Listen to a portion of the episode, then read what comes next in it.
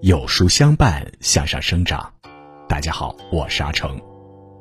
名著专栏上线至今，每天后台收到很多书友留言，希望有书君可以把四大名著所有文章放一起，方便阅读。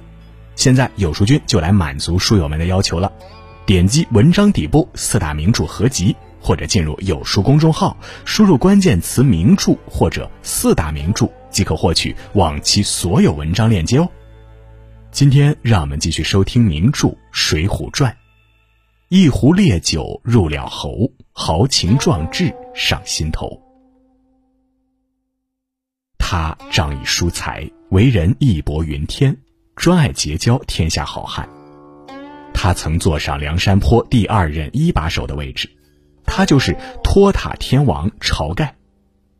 但是，在他管理梁山泊的过程中，他只能称作一个糟糕的领导者。作为一个领导，晁盖到底犯了哪些错误呢？让我们一起来听。如果你喜欢今天的分享，不妨在文末右下角点个再看。晁盖是东西村的保正，平生仗义疏财，专爱结识天下好汉。只要有人前来投奔，不管是谁，晁盖都会让他留在庄上小住。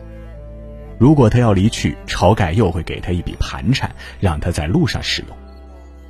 晁盖义薄云天的名声在当地广为流传。有一天，赤发鬼刘唐前来投奔晁盖。晁盖之前并不认识刘唐，但为了帮刘唐解围，他认刘唐做外甥。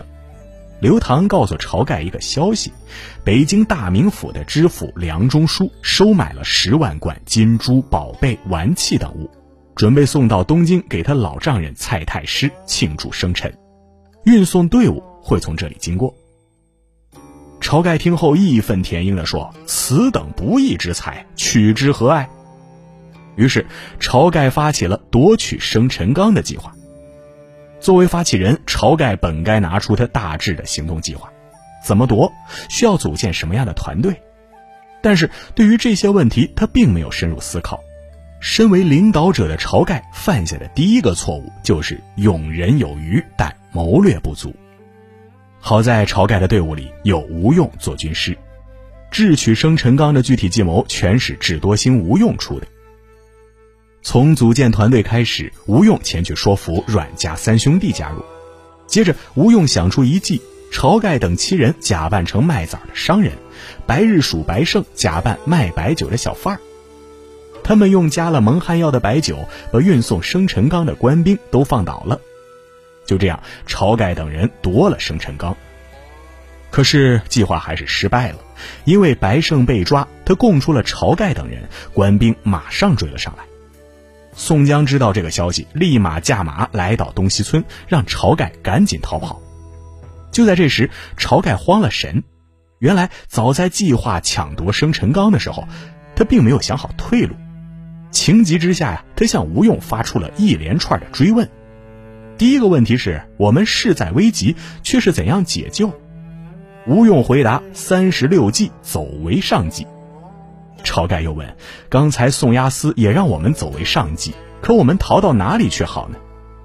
吴用说：我已经想好了，如今我们收拾一下，一起逃跑，直奔石碣村三阮家里去。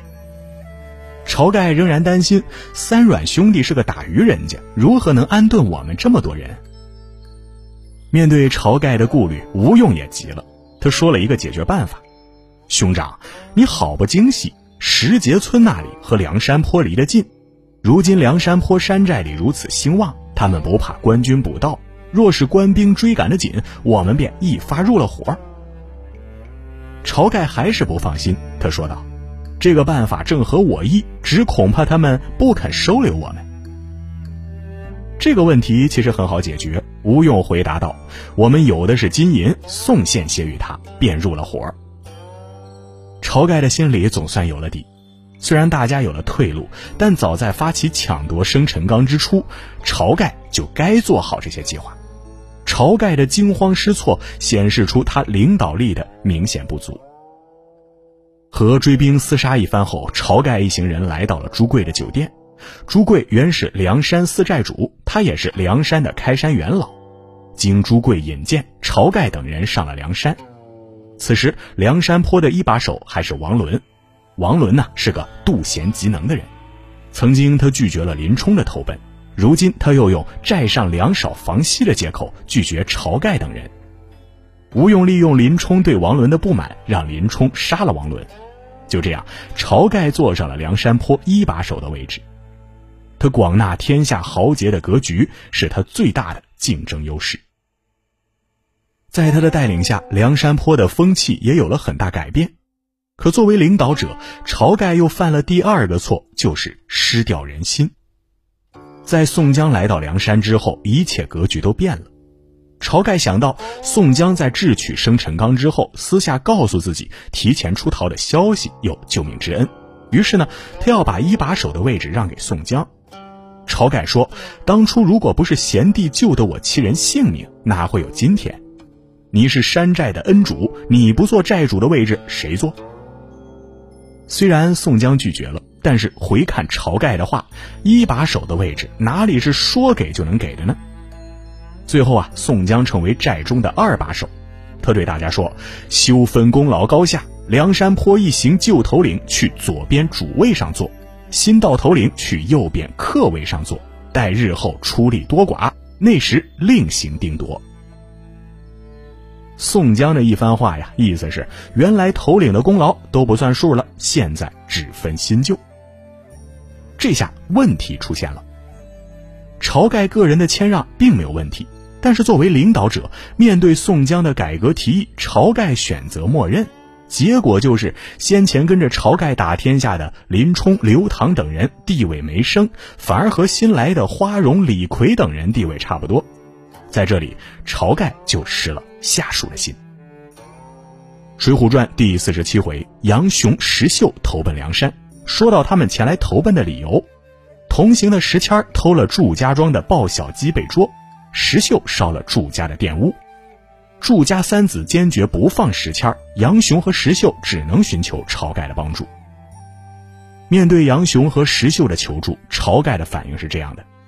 因为石谦偷鸡，晁盖认为他抹黑了梁山好汉的形象，晁盖非常生气，并且下令要杀死杨雄和石秀。他们本是为了投靠梁山而来，可现在晁盖不仅不欢迎他俩，还要杀人性命。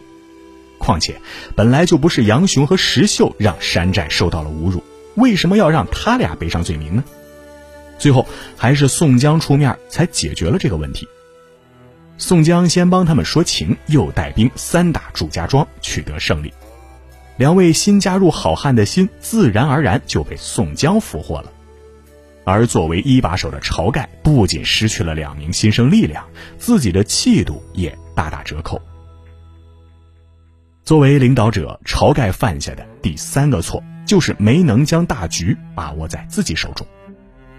他每次要率兵下山征讨时，都被宋江以一句“哥哥是一寨之主，岂可轻动”的言语劝拦。《水浒传》第五十二回，柴进的叔叔柴皇城在高唐州被知府高廉的小舅子殷天锡欺辱，怄气病倒。柴进听到这个消息，带着李逵赶往高唐州看望叔叔，可不久后，叔叔柴皇城病死。柴进为叔叔主持丧事时，高廉的小舅子殷天锡又带人来捣乱，却被李逵打死。高廉完全无视柴进皇族后裔的身份，将他严加拷问后关进监狱。听到柴进有难，晁盖准备亲自走一遭，去高唐州营救。可就在这时，宋江说：“哥哥是山寨之主，如何可变轻动？我和柴大官人旧来有恩，情愿替哥哥下山。”还有一次，孔亮的叔父孔斌和哥哥孔明都在青州城被捉了。孔亮来到梁山坡搬救兵，面对孔亮的求助，晁盖出于仗义，决定出兵营救。就在这时，宋江又开口劝阻：“哥哥是山寨之主，不可轻动。”说完呢，便招人和他一同前往青州。聚义厅又是一片响应。不出兵打仗，只守寨，有什么后果呢？一是少了与弟兄并肩作战的机会，二是无法让下属感受到自己的领导力。一次、两次、三次，晁盖一再忍让，直到自己一把手的位置被一步步架空，大局的控制权也落入他人手里。晁盖一直在寻找出征的机会，他听闻曾家五虎在曾头市要扫荡梁山清水坡，不由火冒三丈，决定亲自出征。这一次啊，他没有听闻宋江的劝阻，直接点了二十个头领，带领三军人马前去曾头市。但他根本不具备领导全军的能力。首先，作为将领，应沉得住气，才能稳住军心。可是听到曾涂的叫骂，晁盖立马挺枪出马，让两军不得不陷入混战。其次，他不听林冲提醒，轻信和尚的话，中了埋伏。最后，晁盖落得下场是被毒箭射中面颊身亡。弥留之际，他说的最后一句话便是：“贤弟保重，谁捉住那个射死我的，便叫他做梁山坡主。”所谓梁山坡主，不让有能力领导梁山的人来做，偏偏要让为自己报仇的人来做。直到死去，晁盖没能明白，一个合格的一把手到底需要具备哪些品质。回顾晁盖的一生，他勇人有余，但权谋不足。他败给了自己，败在了无知，这是他作为一个糟糕的领导者留给世人最大的警示。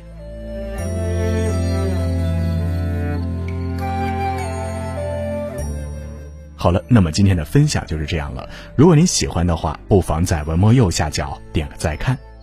闲话水浒那些事儿系列正在连载中，明天我们要讲的是阎婆惜的故事。想知道更多《水浒》的精彩故事，每天记得准时来收听。听完的书友们，不要忘了点击文末的四大名著合集图片哦。在这个碎片化的时代，你有多久没读完一本书了？长按识别文末二维码，免费领取五十二本共读好书，每天有主播读给你听。我是阿成，我在山东烟台向您问好。